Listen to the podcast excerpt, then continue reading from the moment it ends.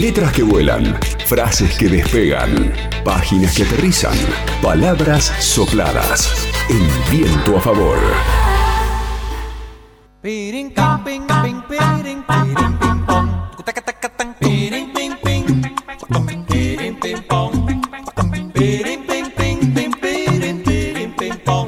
Hola, hola Pablo, ¿cómo estás? Bienvenido. Hola, buenas tardes Juan y toda la audiencia, ¿cómo va? ¿Bien? Bien, muy bien. Bueno, a quien vamos a aceptar para conversar sobre su nuevo libro es a Ezequiel Adamovsky. Es el autor de un libro que se llama Historia de la Argentina, biografía de un país desde la conquista española hasta nuestros días, publicado por Crítica. Adamovsky es historiador, ensayista, investigador, ha mm, realizado varios libros, entre ellos Historia de las clases populares en la Argentina, El cambio y la impostura, la derrota del kirchnerismo, Macri y la ilusión pro y algunos otros trabajos. Ezequiel Adamovsky, Pablo Montanaro y equipo acá en LU5. Muy buenas tardes, un gusto hablar con ustedes. El gusto es de nosotros poder hablar de este libro que es eh, Historia de la Argentina, biografía de un país y es un libro que tiene aproximadamente 400 páginas. Se puede contar, se puede revisitar como haces vos en este libro la historia argentina esta historia de 500 años, en un libro de 400 páginas? Sí, se puede, se puede, por supuesto, es una versión de la historia eh, abreviada con que hace eje en los principales sucesos y procesos de, nuestros 500 años de, existencia y con la intención de llevar al público amplio los últimos conocimientos que viene produciendo la comunidad de historiadores e historiadoras, ¿no? Porque es un, libro de síntesis de, investigaciones de muchas personas. Hay una frase, ¿no? Que recorre un poco la historia argentina y sobre todo en estos últimos años, que es esta frase de la pesada herencia, ¿no? Como que esa frase que, que siempre utiliza el gobierno actual o el anterior para referirse a su antecesor, ¿no? Y es una frase que también se puede pensar o se puede usar, digamos, para pensar y reflexionar sobre la historia argentina. Sí, por supuesto que hay diversas herencias que nos afectan en la actualidad, algunas muy antiguas, eh, otras un poco más recientes, no todas negativas, algunas son herencias que uno puede resaltar como, como rasgos positivos de nuestra, de nuestra vida sociedad. Mi libro concluye con un epílogo justamente que trata de hacer un raconto de cuáles son esas, esas herencias, cuáles son las más antiguas, las más, las más recientes. Hay una, menciono una como para dar un ejemplo, la más antigua de las herencias que todavía cargamos, en este caso negativa, que nos viene de la época colonial, la manera en la cual los españoles organizaron una sociedad jerarquizada no solo según diferencias socioeconómicas, sino combinando esas diferencias socioeconómicas con diferencias étnico-raciales, ¿no? Todavía hoy, casi 500 años de la, de la conquista de este suelo, si uno ve quiénes son las personas más privilegiadas, las más ricas de la sociedad, tienden a ser personas de tez más clara que las que las más pobres, ¿no? Eh, todavía hoy esa diferencia que se planteó en la época de la colonia sigue eh, teniendo efectos, ¿no? Eso para dar un ejemplo de una herencia, una pesada herencia en este caso, muy muy antigua. Este tema del crisol de razas, ¿no? Claro, sí, esta, esta idea de que también se reprodujo en, tiempos más recientes, ¿no? En la época de la colonia estaba claro porque las diferencias tenían eh, estatuto legal, ¿no? Eran legalmente distinto una persona eh, de origen indígena o, africano de una persona de origen español o, europeo, ¿no? Eso con las guerras de independencia se, se acabó, se declaró la igualdad de todos ante la ley. Sin embargo, persistieron estas diferencias en los hechos entre las personas según su color de piel o su origen étnico y a eso, eso se agravó un poco por este mito del crisol de razas que postularon las élites dirigentes de este país, que es esa idea de que, bueno, en, en este suelo nos mezclamos todos, pero el resultado de ese crisol de razas fue un pueblo argentino, según decían,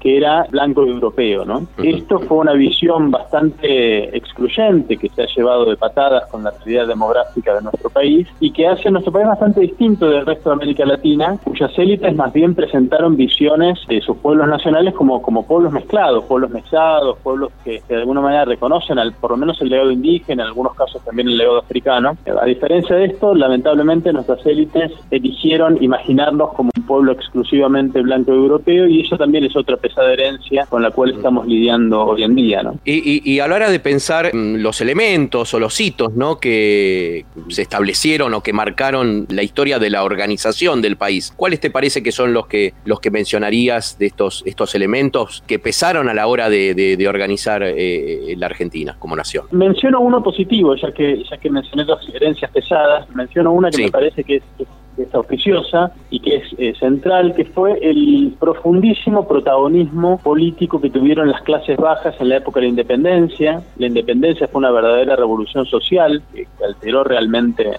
el modo en que se estaba viviendo e introdujo algunas ideas de democracia y de igualdad avanzadísimas para la época, introdujo ese horizonte que quedó plasmado en nuestro himno nacional, ¿no? Esa idea de la noble igualdad como una meta a la cual llegar. Eso me parece que es una, una herencia muy positiva. Hay una comparación que a mí me gusta hacer siempre para, para tener idea de la profundidad de ese legado, que es que en la provincia de Buenos Aires y muy rápidamente en casi todo el resto del país, desde 1821 se eh, dispuso el sufragio masculino universal, es decir, que todos los varones adultos libres, sin importar si tenían o no dinero, sin importar el color de su piel, tenían derecho a votar.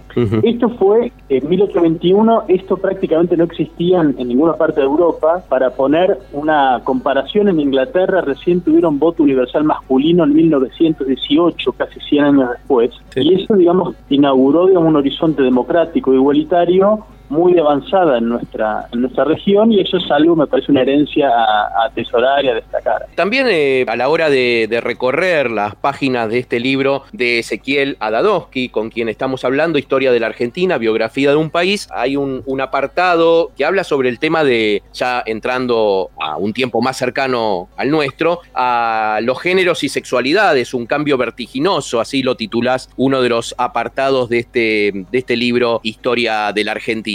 Y decías en, una charla, te, te, escuchaba el otro día, que bueno, te daba mucho orgullo haber escrito una historia argentina en la que lesbianas, bisexuales, trans también son protagonistas. La verdad que sí, le, puse, traté de que estuvieran presentes en este libro algunos ejes que normalmente no están presentes. Uno es el de géneros y sexualidades que mencionás, otro para mencionar también es la historia ecológica, la relación con el medio ambiente, también tiene una presencia importante en el libro, la dimensión étnico-racial. Y esto me interesaba particularmente, ¿no? que, que dentro de los cambios que relata eh, la experiencia de vida conjunta de nuestro país, estén destacados todo lo que tiene que ver con el trabajo camino de cambio en las relaciones entre varones y mujeres para tratar de hacerlas algo más igualitarias y en los últimos años este cambio ha sido realmente revolucionario y también lo que tiene que ver con las libertades sexuales y las sexualidades disidentes que también en muy pocos años ha habido cambios muy profundos, ¿no? que a lo mejor contrastan la expansión de derechos en estos frentes con otros planos en los cuales los derechos se nos han ido recortando, ¿no? Ese camino contradictorio donde algunos derechos avanzan y otros y otros retroceden, me, me interesaba que estuviese bien presente el libro. El libro también, bueno, eh, es la historia argentina, pero también tiene que ver, digamos, está como de fondo, ¿no? El, orden mundial, ¿no? Eh, que también impone ciertas cuestiones, ¿no? A la hora de pensar un país, de organizar un país. Te quería preguntar, ¿no? El tema de, las idas y vueltas, de las confrontaciones, de, de los tiempos oscuros, ¿no? De opresión, de desesperanza y y el actual momento que estamos viviendo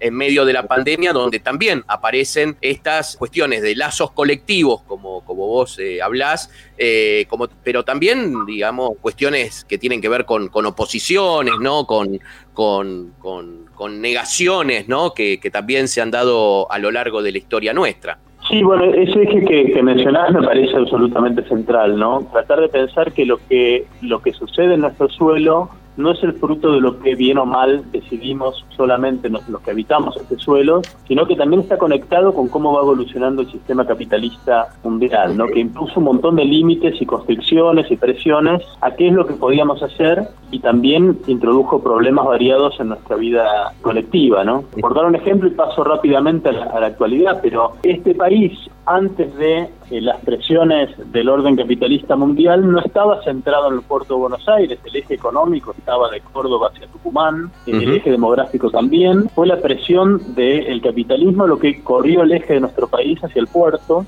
eh, y lo desbalanceó hasta crear un país como el que tenemos hoy, macrocefálico, ¿no? un país donde la, gran mayoría de la población vive cerca del puerto de Buenos Aires y el grueso del poder político y económico está asentado aquí. Esto generó toda una serie de tensiones, desde las que enfrentaron unitarios y federales en su momento, hasta las que tienen que ver con un modelo económico que tuvo muchas dificultades para satisfacer las mayorías. ¿no? Eso se vio ya a principios del siglo XX y todavía en la actualidad un drenaje constante, por ejemplo, de excedentes financieros que viajan hacia los países del norte, unas presiones constantes que tienen que ver con cómo manejar la entrada de divisas y quién se las queda, ¿no? Esta, esta cuestión del frente externo, los dólares que nos afecta desde hace décadas y que no podemos resolver, son todas dificultades que tienen que ver no solo con lo que bien o mal hemos hecho nosotros como sociedad, sino también con, con presiones que vienen de otros, lados. ¿Cómo estás viendo esta situación, ¿no? En medio de la pandemia, donde, bueno, al, al, comienzo de la cuarentena había como un frente común del gobierno de la ciudad, de la provincia, del gobierno nacional y la, grieta que después se, se, armó en esta situación de pandemia, que tiene que ver también con otras grietas que venimos arrastrando y que son pesadas herencias también. La verdad que sí, veo con mucha preocupación cómo la grieta se metió en las cuestiones sanitarias más elementales, ¿no? Y ahora estamos discutiendo si las vacunas son eh, o no favorables al peronismo o al antiperonismo. Es, es una ridiculez realmente muy, muy preocupante esto.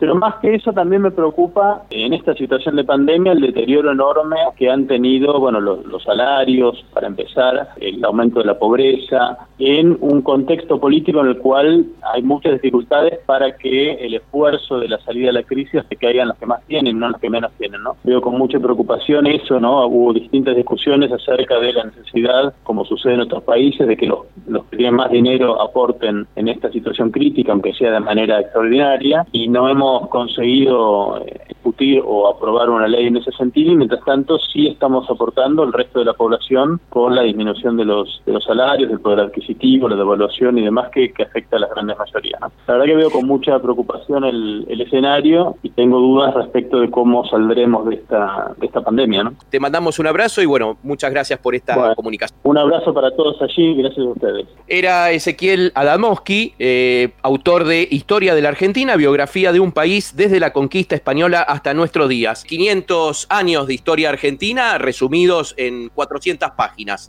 LU5 Podcast. Viento a favor.